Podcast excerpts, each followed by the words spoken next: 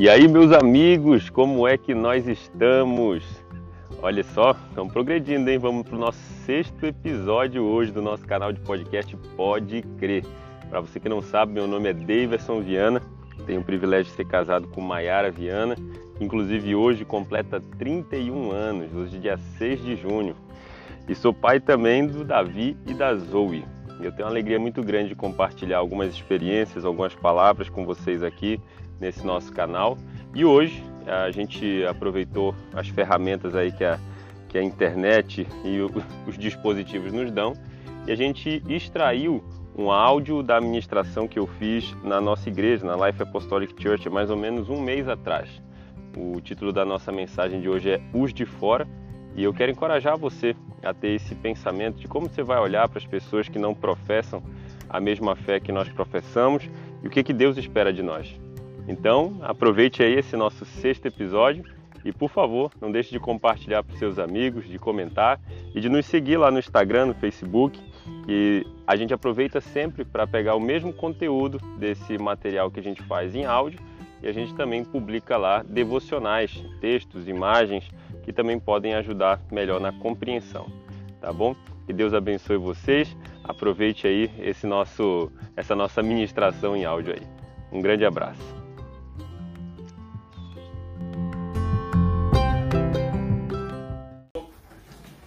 Deus tem falado comigo várias coisas e eu estava até compartilhando com a Mayara, minha esposa, né? Eu não, eu realmente eu não consigo entender qual é a profundidade do que Deus quer fazer, mas eu tenho acompanhado homens que se levantam assim como referências a nível mundial. Por exemplo, eu ouço muito o pastor Stephen Furtick da Elevation Church e esses dias também estava ouvindo o pastor Arthur da Igreja do Amor, que é marido da pastora Talita e antes de ouvi-los, Deus estava falando comigo a respeito de algumas coisas.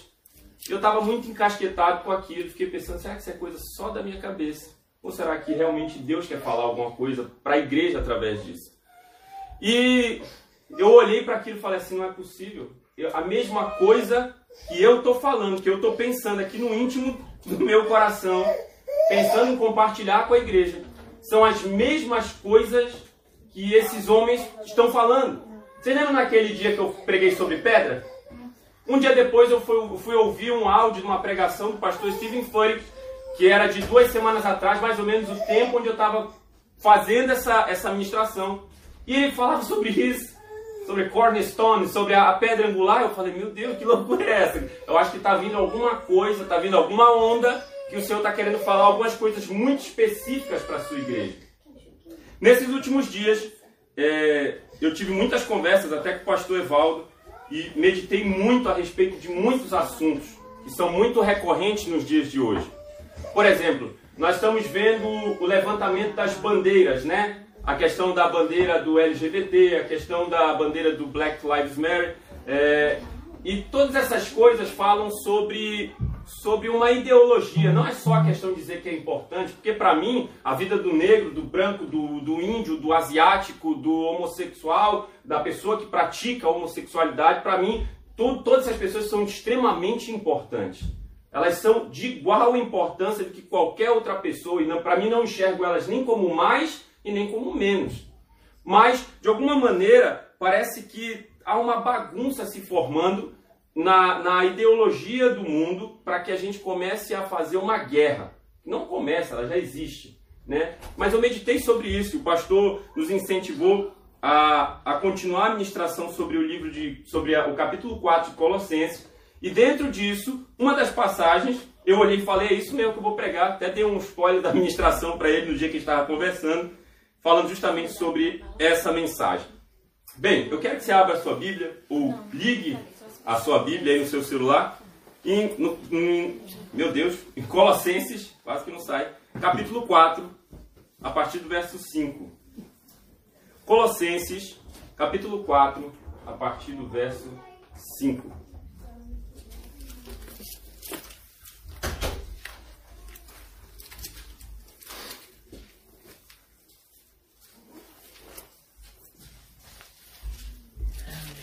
Vamos lá então? Está todo mundo amém? Então vamos lá. Colossenses capítulo 4, verso 5, eu vou ler na, na NVI, só o 5 e o 6. Sejam sábios no procedimento para com os de fora. Aproveitem ao máximo todas as oportunidades. O seu falar seja sempre agradável e temperado com sal, para que saibam como responder a cada um. Fica com essa passagem aí. A gente vai ler mais um monte de outras passagens hoje. Não quero assustar você, mas eu acho que a gente tem bastante coisa para conversar sobre esse assunto. E eu queria primeiro começar perguntando para você algumas coisas. Você, como eu falei, você já percebeu, ou você melhor, tem essa percepção como eu tenho, que parece que se armou um cenário de uma briga de cristãos versus não cristãos a nível mundial? Vocês têm essa percepção ou vocês acham que só eu penso isso? Eu vou, vou, vou melhor parafrasear isso. Você percebe que se surgiu uma briga entre direita e esquerda? Gente, se a gente for falar de uma maneira bem generalizada, a direita, a grande massa da direita é cristã. E a grande massa da esquerda é não cristã.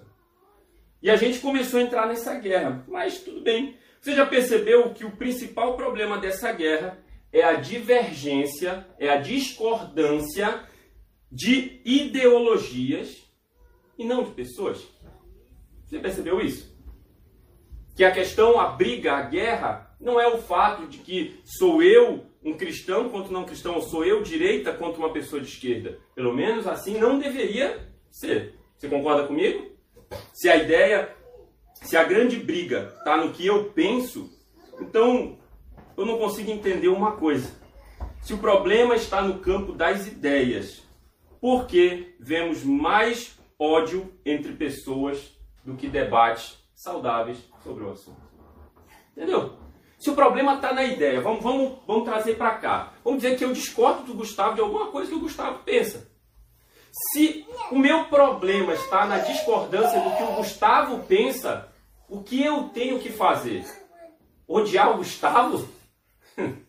Mas pera lá, eu só não concordo com o que o Gustavo pensa.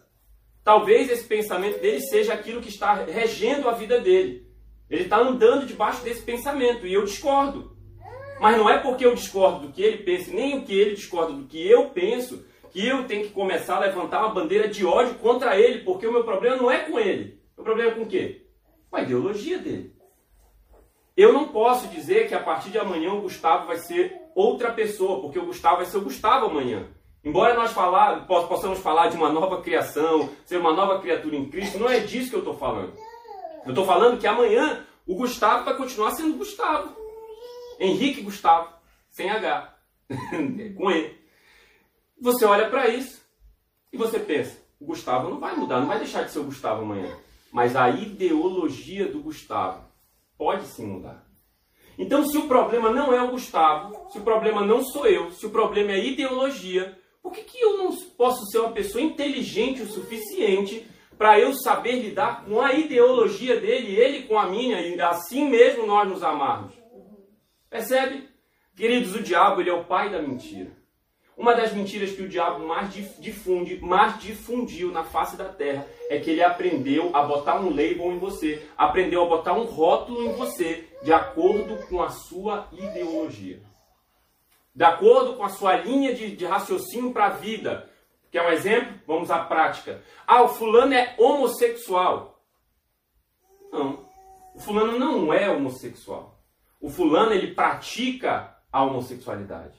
Ele é um ser humano que pratica homossexualidade. Ele vai continuar sendo ser humano amanhã, mas pode ser que amanhã a ideologia dele mude. Ele pare de pensar que ele precisa fazer isso e faça outra coisa. Por mais que a, a natureza pecaminosa dele queira dizer assim: não sai disso não. Ah, uma pessoa mentiu. Então uma pessoa não é uma pessoa que mente, ela é um mentiroso. A gente rotula. A gente diz que a pessoa é de acordo com alguma prática que ela tem, ou de acordo com alguma ideologia que ela tem. E dentro disso, se eu estou dizendo que você é a sua ideologia, e eu odeio a sua ideologia, eu faço o quê? Eu odeio você.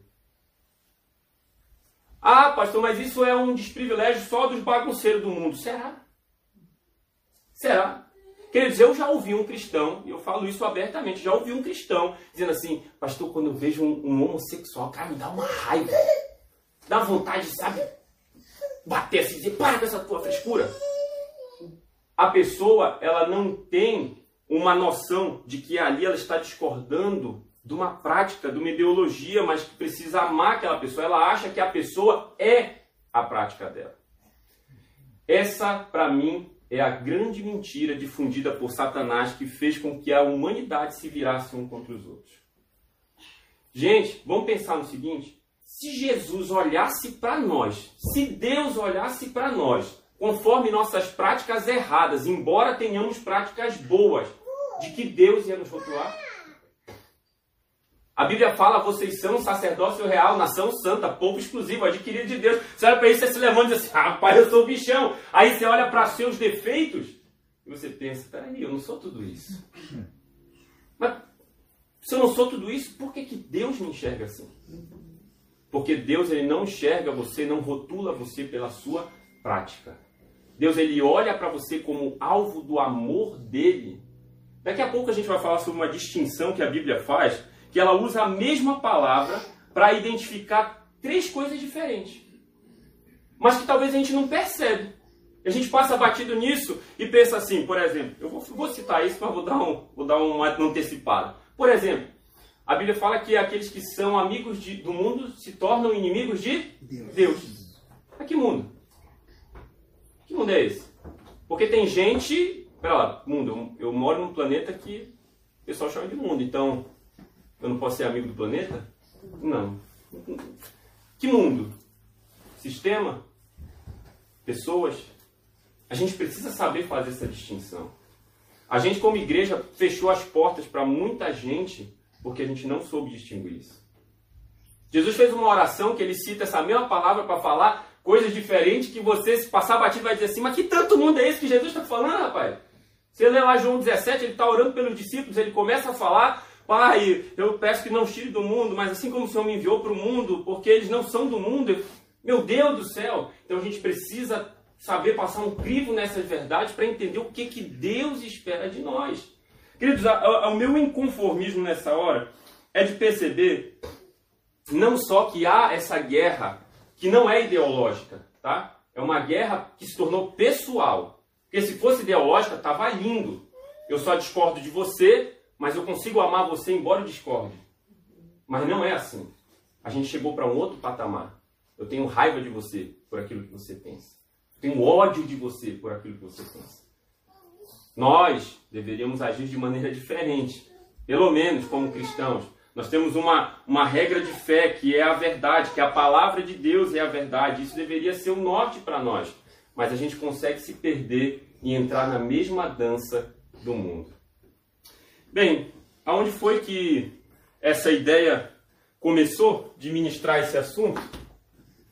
Essa ideia começou quando eu estava lendo aquela passagem, inclusive eu ministrei há, um tempo atrás falando sobre falando sobre as pedras que queriam atirar numa mulher que foi pega em adultério, certo? Eu vou ler rapidinho aqui. João capítulo 8, verso 7. Pode deixar sua Bíblia ainda no Colossenses, que a gente vai voltar, tá? Aonde surgiu esse pensamento? Vamos lá, João 8, 7, 11. Visto que continuava a interrogá-lo, ele se levantou e lhes disse: Se algum de vocês estiver sem pecado, seja o primeiro a tirar a pedra nela. Vamos trazer o cenário aqui. Jesus, essa é a pergunta que todo mundo vai fazer quando chegar no céu, né? Jesus estava agachadinho, escrevendo alguma coisa no chão. Já tem gente que prega falando, olha, Jesus escreveu isso aqui, mas não tem escrito em nenhum lugar. Jesus estava aqui escrevendo no chão, a galera gritando, dizendo apedreja, apedreja, apedreja. Jesus se levanta, presta atenção. Se algum de nós, foi isso que ele disse? Se algum de nós não tiver pecado, não. Se algum de vocês. Porque se ele se incluísse ele ia dar pedrada nela. É. Entendeu? Se Jesus se incluísse na conta ali, ele ia dizer assim: se algum de nós não tem pecado, que atire a primeira pedra. Ele já ia catar primeiro e pôr no meio da cabeça dela, porque ele não tem pecado. Mas ele jogou a responsabilidade para quem? Sabe o que nós aprendemos a fazer, queridos?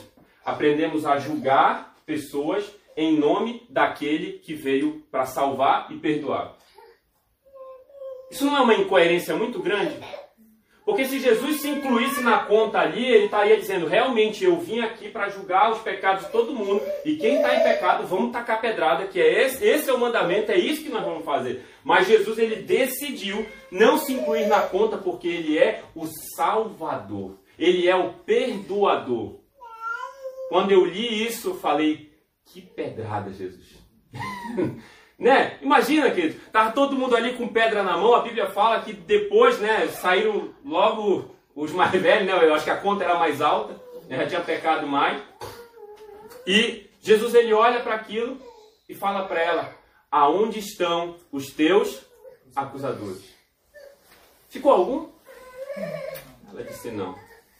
Então, se não tem nenhum acusador, eu te perdoo, vá e não peques mais. Aleluia. Queridos, a direção de Jesus naquela hora, ele estava dizendo o seguinte: Eu não estou olhando você conforme a prática. Embora o ser humano esteja dizendo, ela é uma prostituta, eu estou enxergando você. Obrigado. Estou enxergando você como uma filha. Embora a sua prática seja condenável, eu amo você. Nós vamos determinar então qual é que tem que ser a nossa relação com a, o mundo, baseado em algumas passagens. João 3,16. Cita para mim, por favor. Porque Deus amou o mundo de tal maneira que deu seu Filho unigênito para que todo aquele que nele crê não pereça, mas tenha a vida eterna. Que mundo é esse? Porque Deus amou o mundo. Que mundo é esse? Vamos para 1 João 2, 15 17. Não amem o mundo. Espera lá. Espera lá. Não, não entendi. Espera aí. Deus amou o mundo de tal maneira que deu seu único filho? E aí depois a mesma palavra dele diz assim: não amem o mundo? Essa distinção que falta para nós. Vou traduzir aquilo que eu entendo. Porque Deus amou pessoas que vivem conforme o sistema mundo, de tal maneira que deu o seu único filho para que todo aquele que nele crê não pereça, mas tenha vida eterna. Deus amou pessoas Amém. de tal maneira. E a mesma palavra, a palavra dele diz: não amem o mundo, nem o que nele há. Vamos trazer agora para a realidade.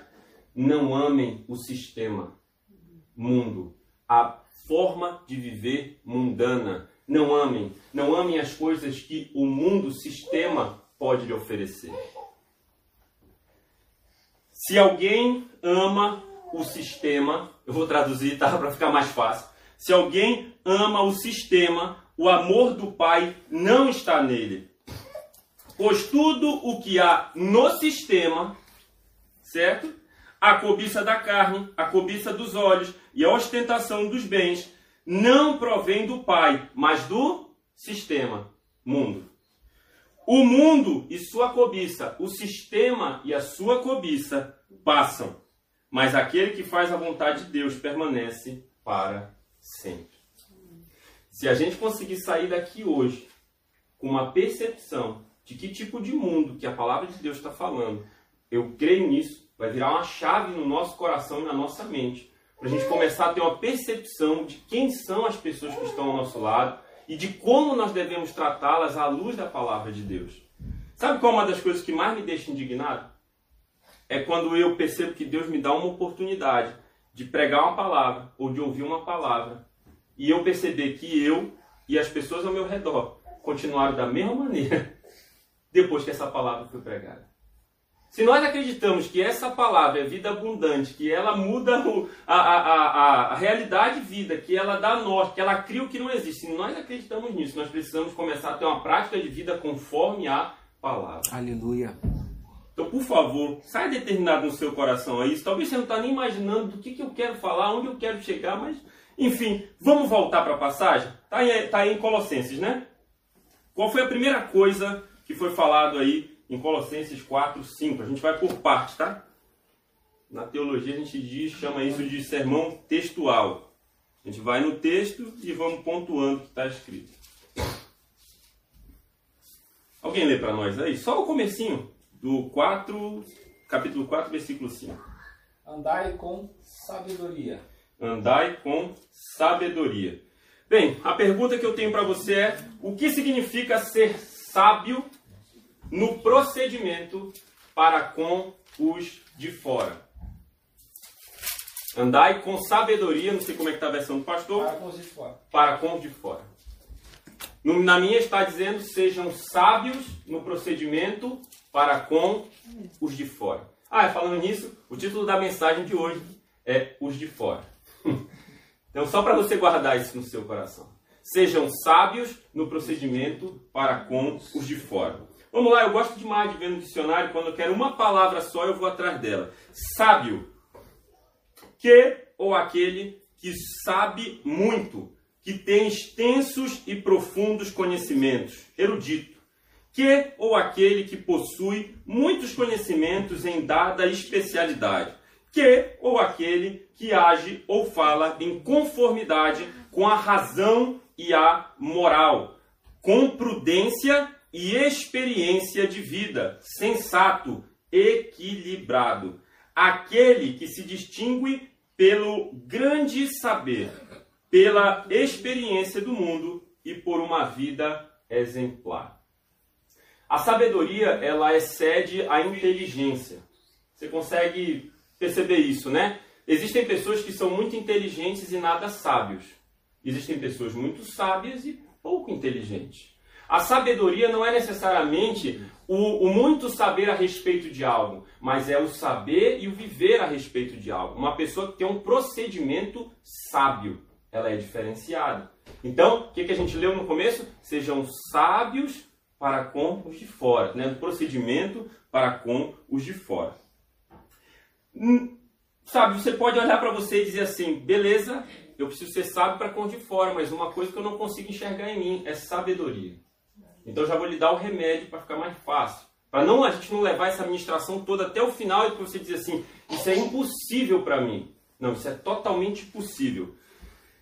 Tiago, capítulo 1, versos 5 ao 8. Se algum de vocês tem falta de sabedoria, peça a Deus, Amém. que a todos dá livremente, diga livremente, Livremente. de boa vontade, boa vontade. e lhe será concedido.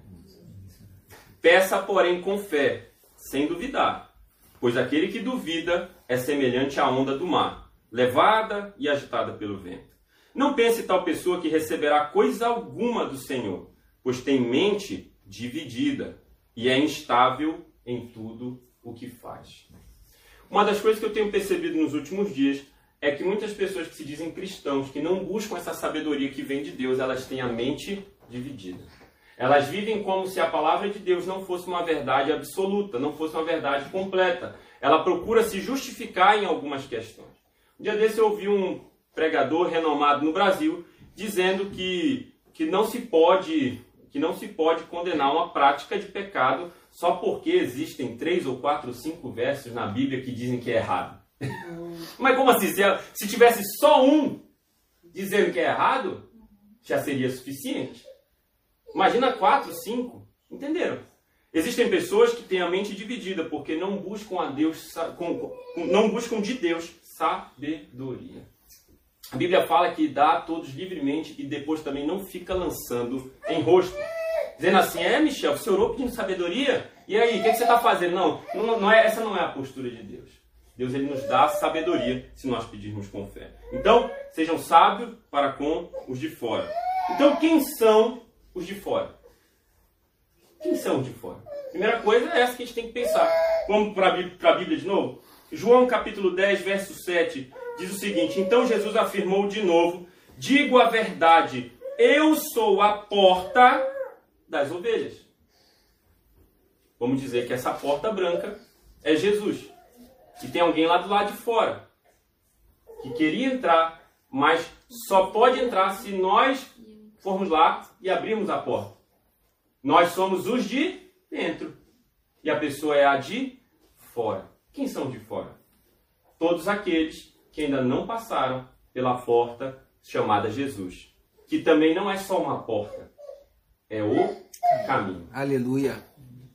Entendeu? Então, alguns de fora são aqueles que estão andando em outro caminho, que acessaram outra porta, que a Bíblia intitula de porta larga.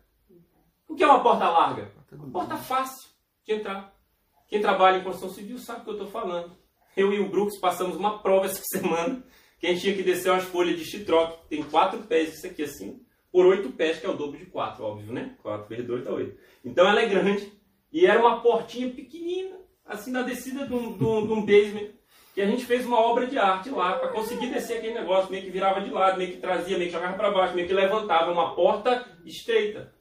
Por outro lado, a gente já levou folha, que é bem mais difícil, nem toda vez acontece isso, levou folha para um lugar de mais fácil acesso, uma porta larga, é facinho, carregou, botou. Não faz esforço, não dói joelho, não dói costa, não dói mão, não dói nada, porque a porta larga é de facílimo acesso.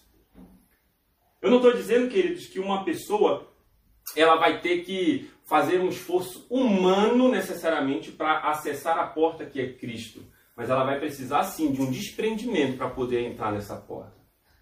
Diferente da porta larga, é só seguir o fluxo.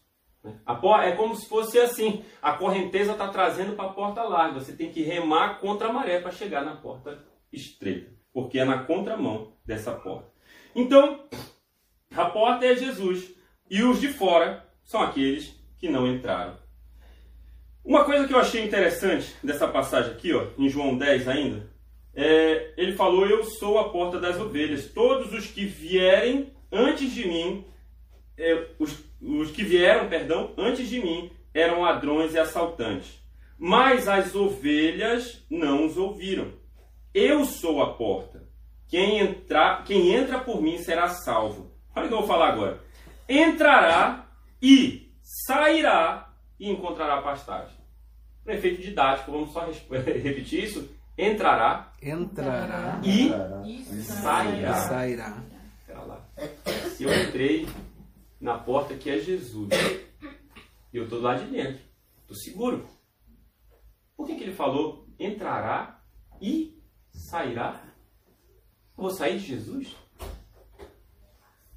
É mais uma coisa que a gente precisa entender. Vamos lá? Queridos, os que estão do lado de dentro são aqueles, os que não estão lado de dentro, são aqueles que não passaram pela porta. A gente falou sobre entrar e sair. E Jesus nos chamou, sabe para fazer o quê? Para ir lá fora. Eita glória. Às vezes a gente pensa na igreja como um, uma fortaleza, né? Ah, um lugar seguro. Não, eu estou aqui porque aqui eu me sinto ai, confortável, eu me sinto aqui num abrigo. Queridos, a igreja, isso aqui eu vou botar no Facebook depois. A igreja não é um abrigo contra o perigo, mas um centro de treinamento para salvar os perdidos que estão lá fora. Glória é totalmente diferente. Às vezes a gente esquece daquela passagem que diz que as portas do inferno não prevalecerão contra a igreja. Sabe como a gente lê essa passagem? o inferno não prevalecerá contra a porta da igreja. Como assim? Imagina que o inferno está do lado de fora. Vou aproveitar que tem uma porta aqui mesmo. Imagina que o inferno está do lado de fora e nós estamos aqui do lado de dentro. Sabe como a gente lê essa passagem? A gente lê mais ou menos assim: a, a porta está bem trancada, não tá, pastor? Passa uma madeirinha atrás, encosta uma cadeira. Ninguém sai daqui, hein? Porque o inferno está tá onde? Está lá fora. O inimigo está ao redor, procurando a quem possa tragar. Essa é a nossa mentalidade. A gente pensa que estar na igreja, de que ser igreja, é estar seguro dentro de um lugar do qual a gente não vai sair. Mas o que, que a passagem diz, gente? As portas do inferno é que não vão prevalecer. Glória a Deus. Então, queridos, nós somos como o bope de Jesus. Entendeu? A gente está sendo treinado aqui. E a gente vai até a porta da onde? Aonde? Eu sei que você não quer ir lá, mas, mas enfim, tem que ir. Né? Nós vamos até a porta do inferno, nós chegamos metendo a sola. Aleluia. E dizemos: vem buscar esse aqui. Pode ficar calado. Não, cala a boca, Satanás. Pode vir. Vem. Entendeu? É totalmente diferente, mas a gente começou a enxergar a igreja como um clube. Eu conheço igrejas que tem 10 anos de existência e não cresce. Queridos, nenhum organismo saudável não cresce. Nenhum. Todo organismo que é saudável, ele tem um crescimento. Uma criança que não é saudável, ela provavelmente não vai crescer. Exceto uma situação de genética, é claro, mas de alguma maneira ela vai crescer. Nós precisamos entender isso. Não são as portas do inferno que vão nos parar. Pelo contrário, nós vamos prevalecer contra elas. É diferente. Então, vamos parar de enxergar que nós aqui como igreja estamos dentro de um lugar protegido, o inferno está lá fora, e a gente tem que odiar, todo mundo está ali fora tentando quebrar a nossa porta. Eles não conseguem nem chegar perto da nossa porta, porque a porta é Jesus. Glória a Deus. Entenderam? Imagina uma pessoa na condição de um pecador querer derrubar Jesus. Se nem nós, como santos, vamos derrubar, se nem Satanás derrubou, quem vai derrubar Cristo? Mas nós temos o livre acesso para ir lá fora e fazer aquilo que ele nos chamou a fazer.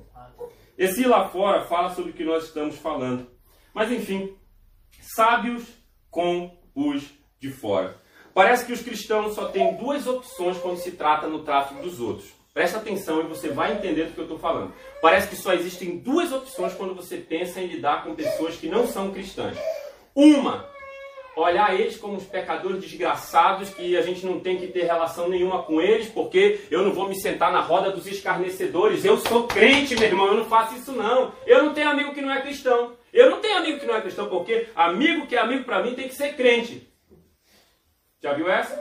Já vi. Já vi outra também, que é a segunda opção, que parece que é a que eu mais vejo. Eu sou crente, né? Mas eu, assim, a Bíblia né, fala que Paulo se fez de tudo para com todos. Então já sei. Quando eu estiver no convívio com esses caras que não são crentes, eu vou agir com eles como se eu nem fosse. Olha que ideia inteligente, interessante. Né? Eu vou falar a mesma besteira que eles falam, eu vou entrar na mesma moralidade que eles entram. Quando um apontar e dizer, olha aquela garotinha ali passando, eu vou dizer, uh, filezinho. Não é assim? Parece que só existe duas opções. Ou eu rejeito inteiramente o mundo e coloco eles lá do lado de fora, fecho a porta, ou quando eu for lá fora, ou você é gente boa. Olha como eu sou gente boa. Né? Todo mundo olha para mim e diz, cara, você nem parece que é crente, né? Rapaz, olha que coisa legal. Eu nunca tive um amigo que é crente assim, que não parece ser crente igual você. Só sempre você me disse que foi para igreja esses dias. Posso dar uma terceira opção para você? Amém, por eu favor. Acho que, eu acho que nós precisamos dela. A terceira opção é ame essas pessoas, abrace essas pessoas, ouça essas pessoas, aconselhe essas pessoas e tudo mais que a Bíblia manda você fazer com essas pessoas, sem negociar os seus valores para tentar ser legal com elas, mas sem ser importuno para não fechar a porta, que é Jesus.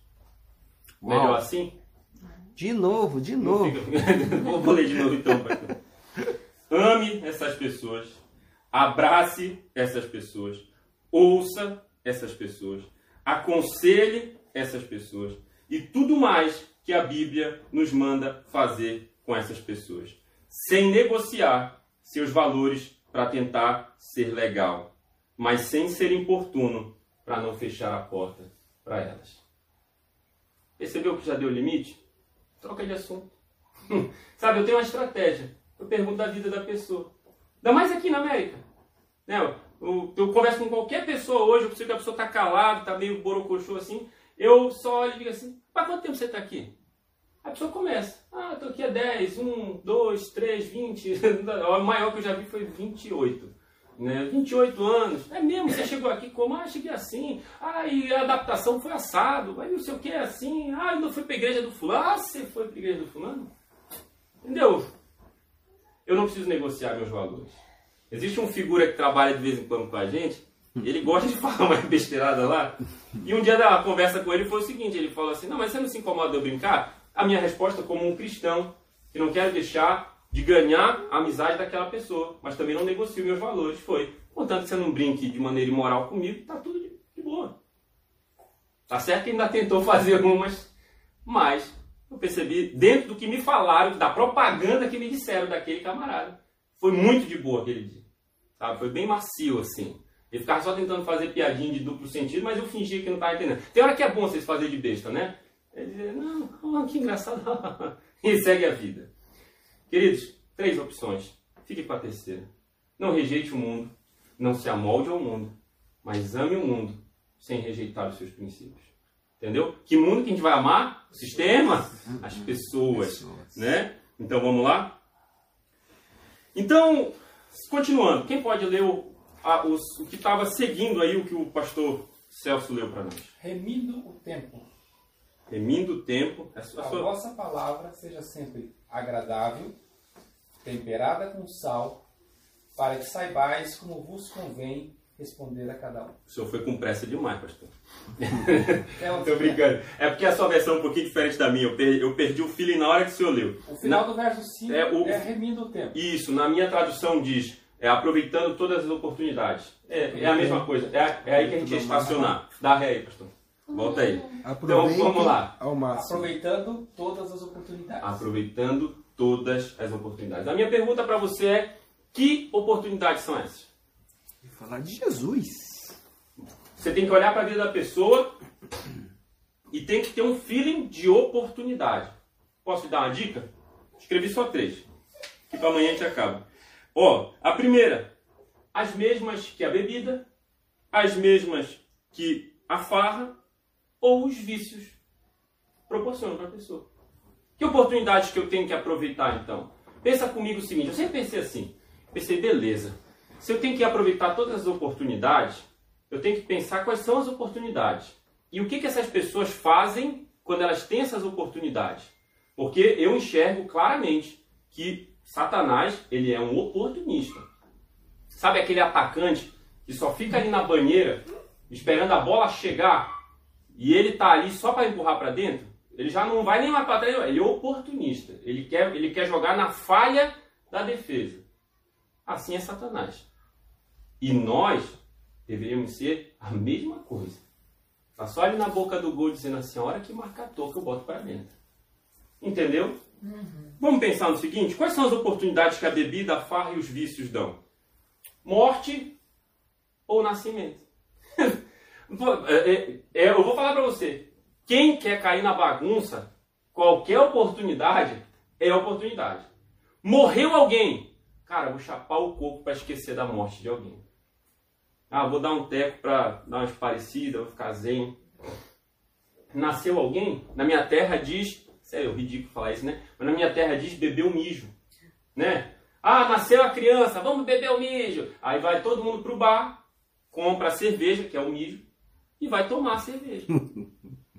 Pera lá, se na morte há uma oportunidade e no nascimento também há, então me parece que a questão toda é que nós não estamos sendo oportunistas o suficiente, porque toda hora acontece alguma coisa desse tipo, ou alguém morre ou alguém nasce.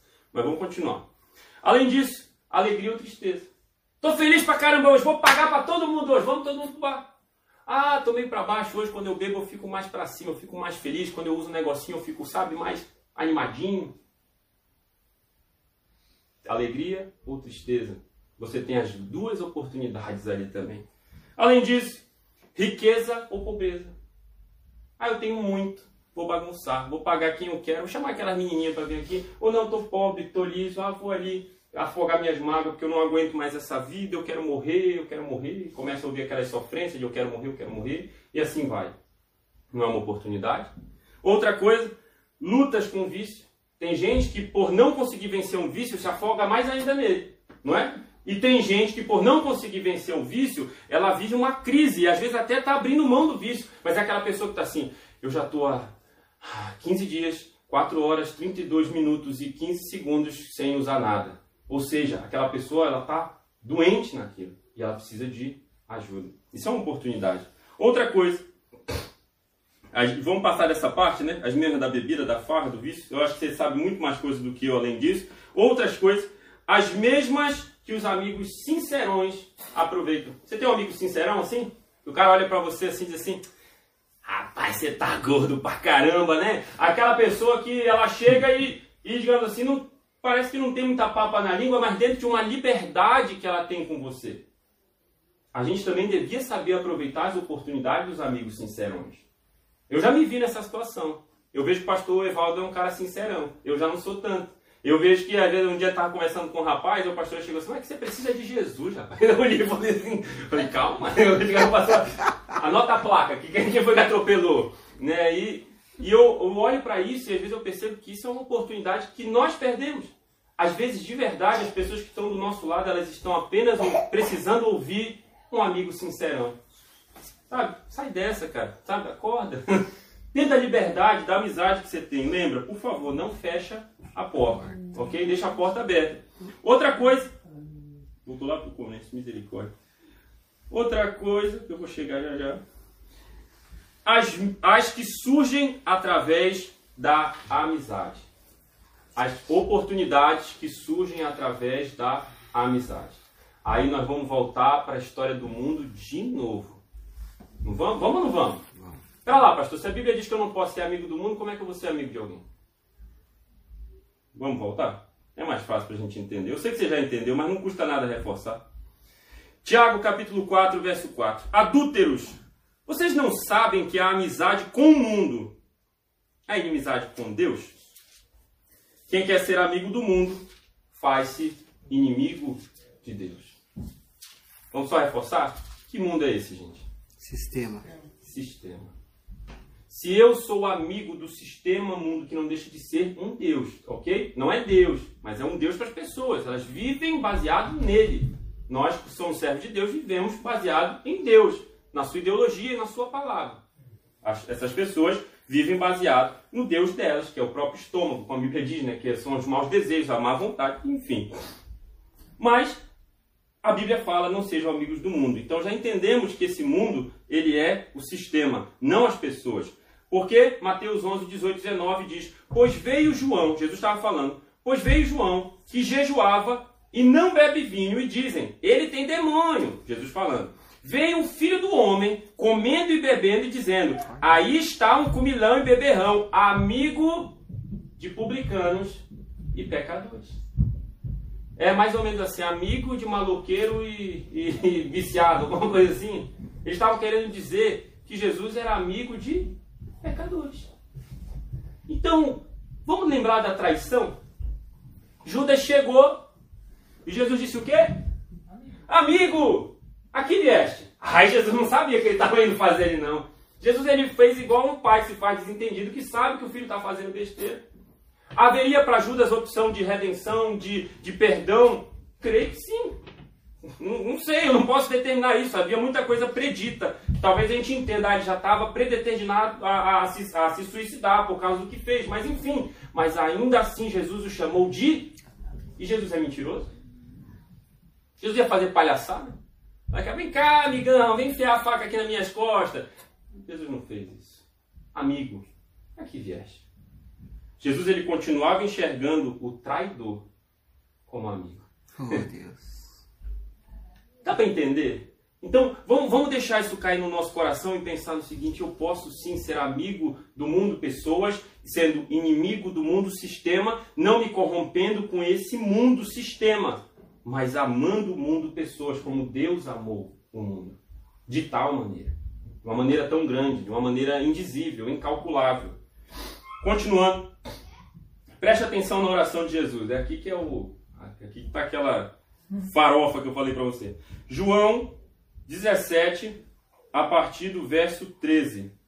João 17, a partir do verso 13. Jesus estava orando pelos discípulos e disse assim: ó, Agora vou para ti, mas digo estas coisas enquanto ainda estou no mundo. Que mundo é esse? Diga planeta. Planeta. Você está lendo junto comigo? Então leia aí que eu vou ler conforme a, a minha tradução aqui. Agora vou para ti, mas digo estas coisas enquanto ainda estou no planeta, para que eles tenham a plenitude da minha alegria. Dei-lhes a tua palavra e o mundo, pessoas, os odiou. Isso é um fato, não é o sistema que odiou, são pessoas realmente que odiaram eles. É, os odiou, pois eles não são do mundo, sistema, como eu também não sou. Não rogo que os tire do mundo. Ai, meu Deus, que confusão. Não rogo que os tire do mundo o quê? Planeta. Porque no sistema eles não estão. Eles não são mundanos, então é o planeta. Não rogo, Pai, que os tire do planeta, mas que os proteja do maligno. Eles não são do mundo. Que mundo é esse? Sistema. Sistema. Como eu também não sou. Santifica-os na verdade. A tua palavra é a verdade. Assim como me enviaste ao mundo, pessoas. Deus não, Deus não enviou Jesus para salvar o planeta Terra. Ele enviou Jesus para salvar o mundo, pessoas. Eu os envio ao mundo. Pessoas. Entendeu? Deus não quer que tenhamos amizade com o sistema. Deus veio a este planeta, que é o mundo, amou o mundo, pessoas de tal maneira, combateu o sistema mundo e, de igual forma, nos envia ao mundo pessoas para que nós possamos ser agentes de resgate na vida delas, assim como Jesus fez. Deus não quer que nós ignoremos o mundo, pessoas. Ele quer que a gente ignore o mundo, ignore não, né? Combata o mundo, sistema, ideologia. A nossa guerra não é contra carne e sangue, já está explicado, gente. Mas contra o sistema, principado e potestades, que são regidos por um sistema, o sistema de Satanás. Nossa relação, então, não é com o mundo sistema, mas com o mundo pessoas, que Deus nos enviou assim como enviou Jesus, o seu Filho. Vamos continuar? Então, o pastor leu a parte de aproveitar todas as oportunidades. Tem mais um trechinho aí. Alguém lê para nós? O próprio pastor mesmo? O seu falar seja sempre agradável e Pausou. temperado. O seu falar seja sempre agradável. O que é agradável, gente? Que eu espero que essa manhã esteja sendo agradável para você. Essa é a minha expectativa. Mas o que é agradável? Vamos para o dicionário? Que agrada, satisfaz, que transmite prazer, deleite, prazenteiro. Nosso português tem cada palavra. Que demonstra delicadeza, afabilidade, cortês, que satisfaz ou dá prazer aos sentidos. Aquilo que dá prazer, satisfação. Então, qual é a minha dica para você? Não chegue solando. Né? A, não, a, não ser que, a não ser que você tenha uma liberdade para ser o amigo sincerão, que você sabe que a pessoa não vai se ofender com você. E olhar para ela e falar com o pastor, você precisa mesmo de Jesus, rapaz. Faz essa besteira. Né? Mas, a maioria das vezes, nós vamos ter que saber ter um falar agradável. As pessoas vão ouvir verdade da nossa boca sem a gente ofendê-las ou fazer com que elas se sintam ofendidas. Uma das coisas que, que é engraçado lá em casa é que mesmo eu brigando com a minha esposa, eu chamo ela de minha vida, de bebê, de meu amor, né? Eu, eu já vi uns, uns adjetivos bem diferentes desse, né? né? Como dizem, né? Sua anta, né? Sua baleia, sua não sei o quê. E, e esse não sou eu. Porque eu sei que se... Primeiro, isso não faz parte do meu caráter. E também sei que se eu partisse para esse lado, sabe que eu ia ter? Mais problema ainda. Né? Na verdade, o certo é, você precisa saber ter palavras agradáveis, mesmo em tempos difíceis. E você vai ter as melhores soluções. Então, a gente precisa entender isso. Por favor, não chegue solando. E o que é falar agradável, então? É falar na hora certa. Sabe, às vezes tem gente que se sente constrangida de, de ser aconselhado na frente dos outros. Isso é perigoso. Porque uma vez que ela sente vergonha, nunca mais vai querer conversar com você. Porque você está falando na frente dos outros do jeito certo, ou seja, saber como direcionar ali e falando também as coisas certas. Fala a verdade, todos nós temos defeitos demais. E se uma pessoa chegar para falar sobre tantas coisas sobre nós, às vezes esse excesso de informação vai mais arrebentar conosco do que nos fazer bem. Ah, porque você faz isso, você faz aquilo, você faz aquilo, faz aquilo outro. Aí você olha aquela lista gigante e diz, meu Deus, não presta é para nada mesmo. Então você tem que saber que coisa que você vai abordar naquela hora. Vamos lá, que nós estamos quase acabando. Continuando, depois do agradável. A vossa palavra seja temperada com sal. Temperada com sal. Essa também eu lembro da minha esposa. Né? Eu, eu tenho um paladar, por causa de rinite, sinusite, que não é muito bom. Né? Eu acho que depois do Covid, pior ainda. E aí, a Mayara ela tem um paladar muito apurado, ela sente gosto de coisa que eu não sinto. E por causa disso, quando ela faz a comida, tem hora que ela diz assim, que salgado! eu digo assim, tá sem sal. né? Joga mais um salzinho nisso aí. Justamente nesse pensamento de que o sal ele vai dar mais sabor, ele vai dar mais gosto. Uma comida sem sal É uma coisa horrível, é ou não é? Ou seja, aqui eu não vou nem falar comida de hospital daqui. Comida de hospital daqui é hambúrguer, é Dunkin' Donuts, mas lá no Brasil tinha aquelas sopinhas, aquelas coisas, você não sente gosto de nada. Então, quando a Bíblia fala sobre a gente ter um falar temperado com, com sal, primeira coisa, um falar gostoso de ouvir. Sabe? Não estou falando do seu tom de voz, porque a gente fala mais alto, mais baixo. Nosso amigo Amir que o diga, né? Conversar com a Amir é uma figura. E, mas cada um de nós tem um tom de voz, é uma maneira de se portar. Provérbios capítulo 25, verso 11 diz: A palavra proferida no tempo certo é como frutos de ouro incrustados numa escultura de prata. Como brinco de ouro e enfeite de ouro fino é a repreensão dada com sabedoria a quem se dispõe a ouvir. Então, quando a gente fala sobre um falar temperado com sal, é um, um falar gostoso de se ouvir. Então pense nisso. Talvez na hora que você for aconselhar, conversar com alguém, direcionar essa pessoa para Jesus, peça a Jesus esse sal. Né? E o sal da, da terra somos nós também, Jesus nos chamou para isso. Outra coisa que o sal faz, quem gosta de comer aqui carne seca, é, charque, que, quais são os outros nomes que se chamam disso? É, na minha terra chama charque. É, na minha também. Carne seca, a gente chama de carne de sol, só que para nós carne de sol já é outra coisa. É. O charque, a carne seca, se você não escaldar, eu falo isso por experiência própria, né? E fritar, inventar de comer. Você vai fazer o que de madrugada?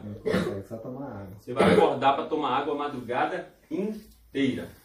Eu me lembro quando eu era criança, às vezes eu estava criança para adolescência ali, eu estava querendo comer alguma coisa, morrendo de fome. Eu, eu abria a geladeira de casa, dizia eu não sei cozinhar nada. Preciso de alguma coisa que eu só corte e coma. Aí eu olhei uma peça assim de charque dentro da geladeira. Eu falei, é tu mesmo. Peguei a faca, cortei, fiz os cubinhos, me senti um cozinheiro aquele dia, joguei ali, joguei uma margarina e fritei, fritei, fritei, fritei. Depois joguei uma farofa lá da, na nossa região e comi. Tava uma delícia. Mas depois, qual foi o resultado? Passar a madrugada toda acordando para tomar água. Então, o sal ele provoca sede. E a Bíblia diz, João capítulo 4, verso 10, estava falando daquela passagem é, da, da mulher samaritana, né? falou o seguinte: Jesus lhe respondeu: Se você conhecesse o dom de Deus e quem está pedindo, a quem está pedindo água, ou melhor, quem está pedindo água, perdão, você lhe teria pedido dele, receberia água da vida. Li tudo atravessado, mas enfim, Jesus é a água da vida. Quando a gente tem um falar temperado com sal, o que, que as pessoas vão querer fazer? Beber da água da vida. E toda vez que fizermos isso, as pessoas vão querer conhecer mais Jesus. Estamos quase terminando. Última parte. Quem pode ler para nós? Ah, bom, vou voltar do início para ficar mais fácil entender. Uhum. A vossa palavra seja sempre agradável, temperada com sal, para que saibais como vos convém responder a cada um. Para que saibais como vos convém responder a cada um. Então, o que, que nós temos que saber responder? Vamos para a Bíblia de novo, mais fácil. 1 Pedro, capítulo 3, verso 15. Antes, santifiquem Cristo como Senhor em seu coração. Estejam sempre preparados para responder a qualquer pessoa que pedir a razão da esperança que há em vocês. Estejam sempre preparados para responder a razão da esperança. A minha versão diz: estejam preparados para responder com mansidão e temor. Eita! Então nós estamos adicionando mais uma situação do que já falamos. Um falar agradável, mas que também você não vai fugir por causa do temor dos princípios da palavra.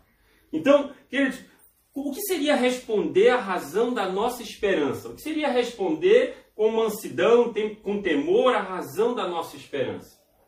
Só para a gente fechar, eu acho que a gente foca muito o evangelho no evangelho da vitória, né? Ah, você veio hoje aqui, aqui hoje, daqui a pouco você vai ofertar, vai dizimar, porque Deus vai te dar vitória, porque Deus vai te dar isso, porque Deus vai te dar aquilo, porque Deus vai te dar aquilo outro. É uma promessa de tantas bênçãos que Deus pode dar, que parece, me parece, que a gente esquece que esse é o mesmo Deus que nos sustenta nos tempos difíceis. Então, o que é saber responder à razão da sua esperança? Vou lhe dar uma dica. Por que você crê em Deus quando recebe coisas boas? Essa é uma pergunta. Outra. Por que você crê em Deus quando passa por tempos difíceis? São duas perguntas que, se você souber responder elas, você sabe responder a razão da sua esperança. Porque a nossa esperança não consiste necessariamente nas coisas dessa terra. Eu posso esperar em Deus uma promessa? Sim, vamos dizer que Deus me disse que eu vou ficar muito rico, aleluia. Né? E aí eu olho para isso e digo assim: eu creio, eu tenho esperança na palavra de Deus, que eu vou ficar muito rico. Amém. Tenho esperança nisso, estou construindo isso e isso vai acontecer. Amém. E lá na frente acontece, eu olho para trás e digo: Deus que me trouxe aqui. Por outro lado, eu também tenho esperança da vida eterna. Que o meu viver é Cristo e o morrer é lucro. Eu não quero parecer insensível com vocês quanto a isso, tá? Mas essa semana a Mayara perguntou para mim, você falou, você vai tomar vacina? Aí ela falou, porque pode acontecer isso, aquilo, aquilo, outro. Eu falei para ela o seguinte, falei, olha, não há nenhuma, nenhum escrito bíblico dizendo assim, não tome a vacina do Covid. eu não estou negando minha fé por tomar. Pode ser que eu morra se eu tomar? O que, que eu vou perder se eu morrer? Essa foi a minha resposta. Eu não quero, gente, parecer insensível, mas para mim, eu me enxergo num cenário de guerra hoje, que sempre estivemos. Ficou mais latente hoje. Tá fácil de você olhar e dizer assim, rapaz, fulano morreu. E fulano morreu. O pai, o, o tio, o meu primo, não sei quem, minha irmã. Percebeu? Tanta gente partindo. Qual é a viva esperança que nós temos? Que tudo acaba aqui? Se o meu viver é Cristo e o meu morrer é lucro, por que eu vou ter minha morte? Eu não quero ser insensível, mas eu vou dizer para você: a razão da minha esperança é eu vou estar na glória com Cristo por toda a eternidade. Se eu tomar essa vacina, que eu, lógico, eu tenho que ser prudente, mas até então não sei de nada que me diga assim, não tome. Me dá mais motivo de dizer tome. Pode ser que alguma coisa me gere lá no futuro? Pode. Mas se eu morrer por causa disso, o que, que eu ganhei? A vida eterna. Entendeu? A razão da nossa esperança é entender: eu estou com Cristo nos tempos bons e também vou continuar com Ele nos tempos difíceis. Tem uma canção que diz: Você me leva ao deserto para falar de amor. O que, que Deus faz conosco? Nos leva aos paraísos para a gente desfrutar daquilo, mas também quando leva a gente para o deserto. É só para falar que Ele ama a gente. Queridos, responder a razão da nossa esperança é dizer: Eu tenho fé no Deus que pode me manter vivo ou que pode me permitir morrer hoje. Se eu permaneço vivo, vivo o dom de Deus aqui na terra. Se eu morro, eu vou viver o dom eterno de Deus, que é a vida eterna, junto com Ele. Eu não tenho por que temer. Vamos orar? Vamos ficar de pé no nosso lugar? Eu não sei se eu me estendi demais, eu acho que sim. Mas eu espero que essa palavra tenha ficado no seu coração, no sentido de nós entendermos isso. Precisamos ter prudência para com os de fora. Não esqueça, as portas do inferno, elas não podem prevalecer contra a igreja.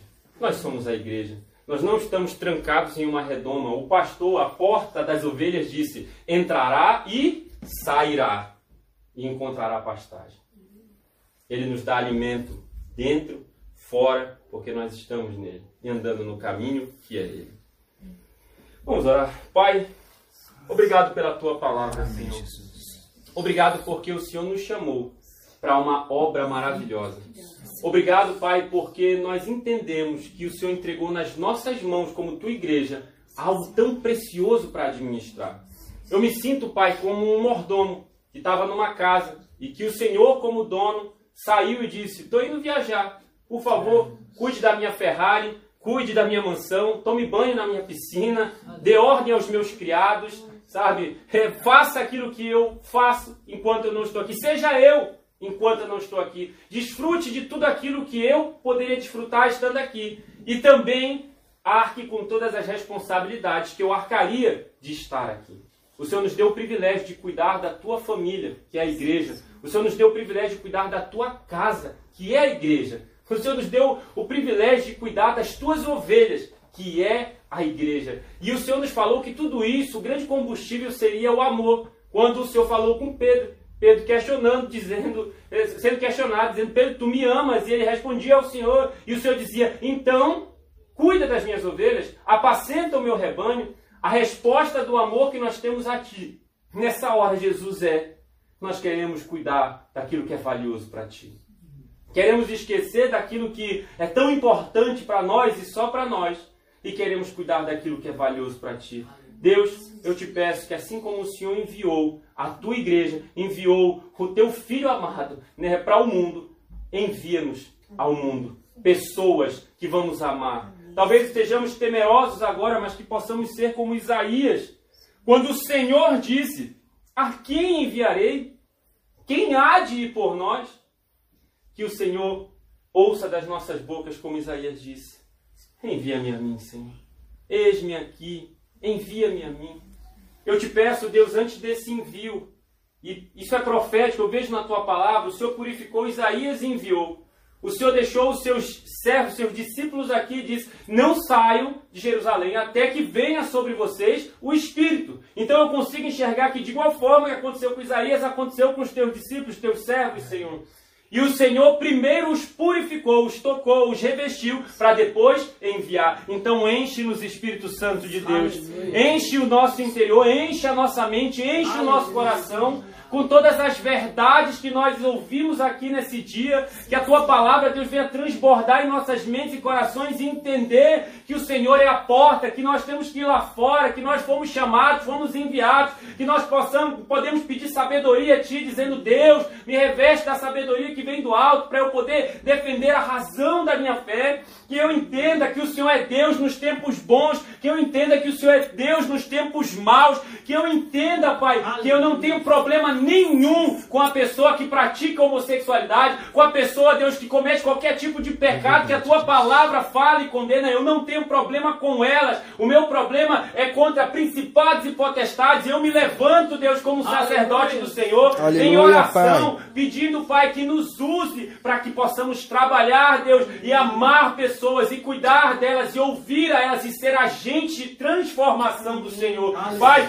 esse sistema está tentando corromper o sistema genuíno e verdadeiro que o Senhor nos gerou e nos criou, que se chama santidade. Deus, nós não vamos deixar que uma ideologia derrube a nossa fé. Nós não vamos deixar que as mentiras de Satanás, Deus, tentem de alguma maneira usurpar a verdade do nosso coração e da nossa mente. Nós não vamos nos amoldar ao padrão do mundo. Nós não vamos aceitar, Deus, aquilo que o inimigo tenta plantar na nossa casa, na nossa família, através de tanta sutileza, através, Deus, de estratégias que ah, nos dias de hoje estão até descaradas, Pai. Nós acreditamos na família bíblica, acreditamos, Deus, no casamento bíblico, acreditamos, Senhor, no- na, na constituição de algo aqui nessa terra bíblico. E nós queremos viver isso, Aleluia, e aceitamos Pai. isso, e Em vivemos isso, Jesus. buscamos isso. Espírito Santo de Deus, eu te peço, Deus, que o Senhor venha de uma maneira, de uma maneira redobrada essa semana, transbordar as nossas vidas, para que entendamos esse ide do Senhor.